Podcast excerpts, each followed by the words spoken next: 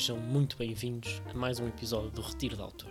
Eu sou o João Carvalho e serei o vosso anfitrião aqui no Retiro. No dia que lançar este episódio será o Dia da Criança.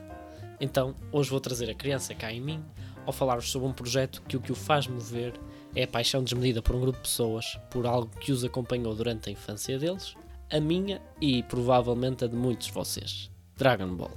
Estou obviamente a falar do projeto no YouTube dos Team 4 Star, o Dragon Ball Z Abridged. Para vos dar algum contexto, tenho de falar das origens do YouTube. Em 2006, o YouTube estava na sua fase embrião e tinha sido criado para que toda a gente pudesse gravar algo de sua casa e partilhar com o mundo. O que resultou na maioria dos vídeos serem muito amadores e pessoais, com pouca ou nenhuma edição e com baixa qualidade. E mesmo os que se destacavam não tinham qualquer formato, simplesmente eram tão absurdos que se tornavam engraçados e eram compostos por vídeos de animais de estimação ou quedas aparatosas. E no meio disto tudo, o Abridging nasceu. E foi dos primeiros formatos criativos que utilizavam o YouTube como uma plataforma para exprimir a criatividade das pessoas ou criarem algo que lhes dá muito prazer.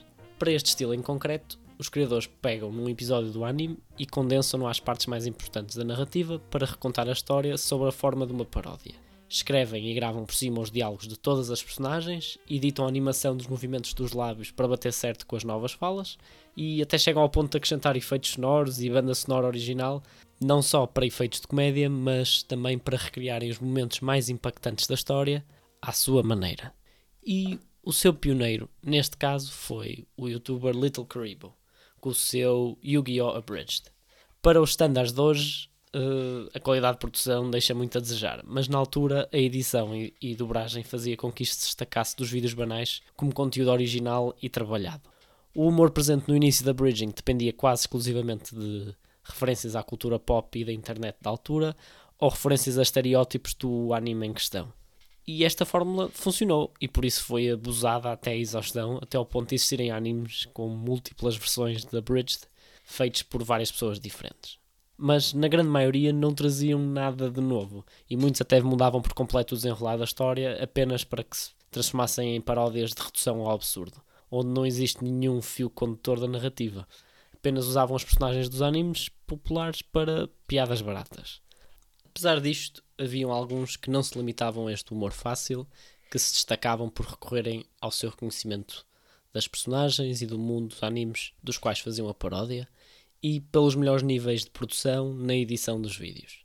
São estes o Little Karibo, com, o seu, com a sua versão de Yu-Gi-Oh!, o Takahata One on One, com a sua versão de G Gundam, o Lenny Pator, com a sua versão de Yu Yu Hakusho, o Kaiser Neko, com a sua versão de Lupin Third, o Masako X e o Vegeta 3986 com a sua versão de Naruto e a Megami 33 com a sua versão das Navegantes da Lua e em 2008 estes nomes iriam se juntar para ser os fundadores do canal do YouTube Team 4 Star, que estabeleceu como objetivo criar uma homenagem ao adaptar o anime mais popular de todo sempre, dando origem ao Dragon Ball Z Abridged. Ao se juntarem os melhores youtubers da Bridging, passaram a ter acesso a mais e melhores ferramentas para criarem algo único. Agora tinham uma equipa dedicada para a edição, as personagens estavam distribuídas por mais pessoas com maior afinidade para as representar. Havia também uma equipa designada para a escrita do guião e as decisões a tomar do que adaptar, o que mudar, o que acrescentar e que piadas inserir. E logo desde o primeiro episódio deu para ver a diferença na qualidade de produção de tudo o que existia no mundo da Bridging até à altura, devido ao esforço combinado de tantas pessoas talentosas e conhecedoras do mundo Dragon Ball. E à medida que foram lançando os episódios, foram ganhando mais fãs, que lhes permitiu terem mais apoios para expandir a equipa e ir continuamente melhorando a produção da série. Ao ponto de, na última temporada, chegarem a ter meios para criar banda sonora original, animação personalizada e original e edição topo de gama para juntar isto tudo no produto final. Mas o que quero mesmo falar hoje é sobre como a escrita e as ferramentas de comédia neste projeto poderão ter criado uma versão melhor que o original em alguns aspectos enriquecido o mundo de Dragon Ball.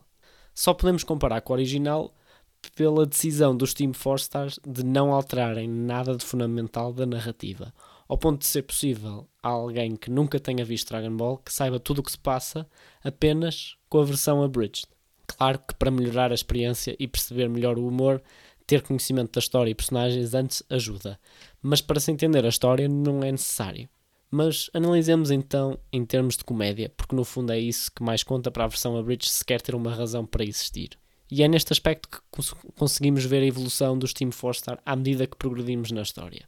Na primeira temporada nota-se que estavam numa fase experimental e ainda recorriam muito às referências da cultura pop e da internet da altura, mas mostravam sinais de conhecer o mundo Dragon Ball e as suas personagens quando usavam as características e a biografia destas para fazer piadas e criar dinâmicas interessantes entre elas e progressivamente foram encontrando o balanço perfeito entre o recurso a referências ou a humor de personagem, exclusivo neste caso ao universo de Dragon Ball.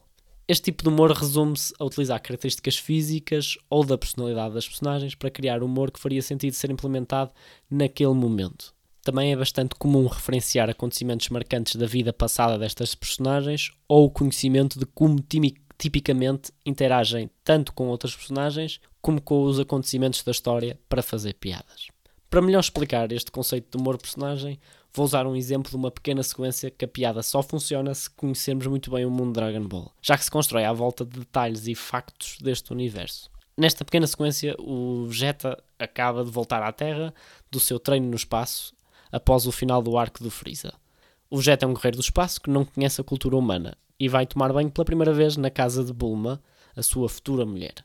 No seu planeta natal, mais evoluído tecnologicamente, as pessoas usam, usam pós de lavagem no banho. Não encontrando no chuveiro nada sequer remotamente parecido ao que está habituado, pergunta onde está o pó de lavagem. Ao qual Bulma responde que isso não existe na Terra, apenas temos sabão. E ele, desconhecendo o termo, pergunta o que raio é sabão. Ao qual Bulma responde que é esse bloco amarelo feito de gordura animal. Vegeta, por ser um glutão, com muito entusiasmo, mete um pedaço à boca e fica surpreendido e irritado por não saber a nada do que Bulma acabou de escrever. São estes pequenos pormenores que mostram o quanto a equipa dos Team 4 conhece o mundo Dragon Ball e as suas personagens, ao ponto de nos fazer pensar: sim, vejo perfeitamente esta personagem a reagir desta forma nesta circunstância. Analisamos agora então o processo de criação das personagens e do mundo desta paródia. Sendo esta versão uma adaptação, tem a vantagem de saber de que forma cada personagem vai evoluir e a forma como vão interagir entre si ao longo da história de antemão. E com esse conhecimento criaram as versões caricaturadas de todas as personagens de maneira que fossem moldáveis à evolução e às interações que iriam ter no futuro.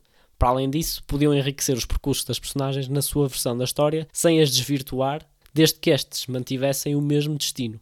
Na maioria das vezes, este enriquecimento passava apenas por deixarem a personalidade das versões caricaturadas brilhar quando interagiam umas com as outras, porque a sinergia entre as suas personalidades criavam momentos hilariantes.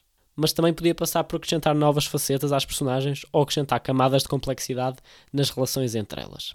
Após vários episódios de experimentação para amadurecer as suas versões caricaturadas das personagens e construir dinâmicas mais enriquecidas entre elas, estas tornaram-se autênticas ferramentas de escrita à qual a equipa recorria para fazer comédia. Cada vez que estas ferramentas eram usadas, progressivamente e naturalmente, a adaptação da história ia se tornando cada vez mais única, ao ponto de ser reconhecível como imagem de marca dos Team 4-Star. Tinham conseguido atingir um marco dificílimo, sem desvirtuar o mundo aos personagens de Dragon Ball, tinham conseguido criar a sua própria versão da história. Podia falar de imensas personagens para expor estas ferramentas, mas vou usar o exemplo da dinâmica que para mim saiu mais enriquecida nesta versão, por terem acrescentado uma pequena camada de complexidade. Estou a falar da sinergia entre Son Goku, Son Gohan e o Satan. De antemão, eles sabiam que Son Gohan passa grande parte da história a tentar ganhar a atenção e o respeito do pai Son Goku. Mas este não foi feito para ser pai ou marido, apenas sabe ser um guerreiro. Um guerreiro muito ingênuo e não muito inteligente, que só se interessa em comer, lutar e treinar para ficar mais forte. Isto quando não está morto. Por isso, acaba por não ser um pai propriamente presente. E é nesta ausência de uma figura paterna presente na vida de Gohan que entra o Satã, que na primeira temporada, quando Son Goku morre, treina o Gohan para que este fique mais forte. Durante este tempo, os dois acabam por criar um laço muito forte e Gohan ganha uma enorme admiração por Satã. A partir desta base do original, resolveram acrescentar um síndrome de alienação parental em Gohan, cujo buraco tenta ser preenchido por Satã, que está a aprender a digerir estes novos sentimentos de afeto por Gohan, que nunca sentiu por ninguém na vida. No meio disto tudo, Son Goku continua igual a si próprio e está completamente a leste disto tudo, apenas continua preocupado nas suas lutas e em treinar para ficar mais forte. Então, ao longo de toda a história, sempre que estas personagens interagiam, podiam sempre recorrer a esta dinâmica para escrever os diálogos entre elas e criar momentos hilariantes. Esta dinâmica desenvolve-se de tal maneira que, quando chega à última temporada, já é um facto adquirido por todas as personagens que Satan é um melhor pai para Son Gohan do que Son Goku.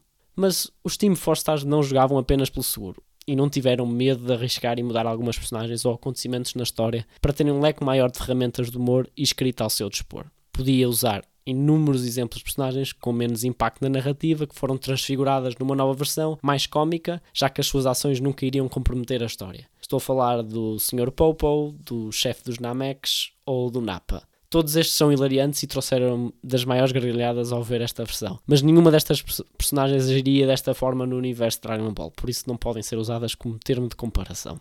Quanto a alterações que de facto os fez divergir da versão original, vou usar o melhor exemplo possível: a fusão de Satã com os seus consanguíneos Namex, o Nail e o todo-poderoso Kami. No original, o povo do planeta Namek, do qual estas personagens fazem parte, tem a habilidade de se fundirem num só ser para ficarem mais fortes. Nesta técnica, há apenas um anfitrião receptor que mantém o seu aspecto e consciência e o outro par apenas oferece o seu poder ao anfitrião, deixando de existir. Então, os Team 4-Star aproveitaram para manter no subconsciente de Satã as duas personagens que ele absorveu, neste caso Nail e Kami.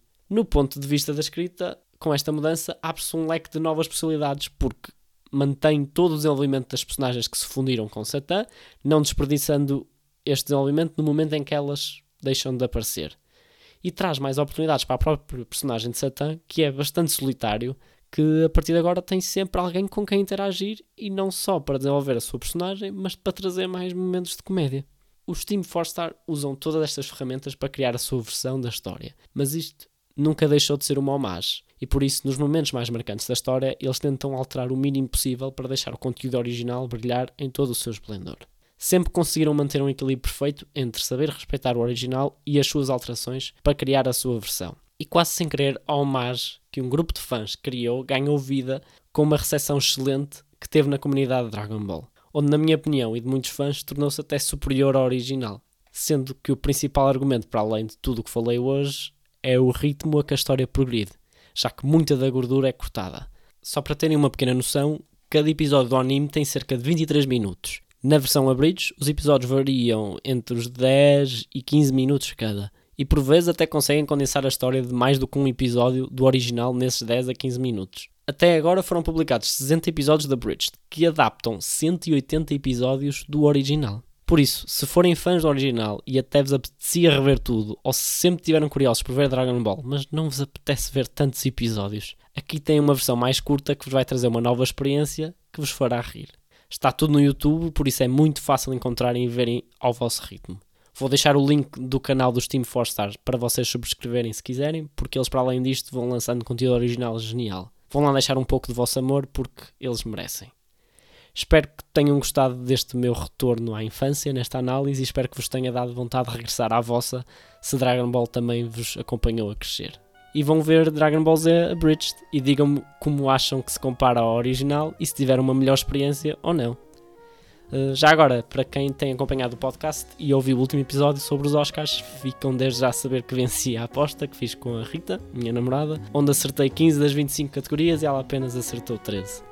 Para quem tiver curiosidade para saber quais acertamos e erramos agora, agora que já sabem quem venceu, vão ouvir e digam se não mandamos nenhuma para a caixa ou se até fomos de encontro com o que se passou na cerimónia. Muito obrigado por terem ouvido até ao fim, fiquem bem e até uma próxima aqui no Retiro.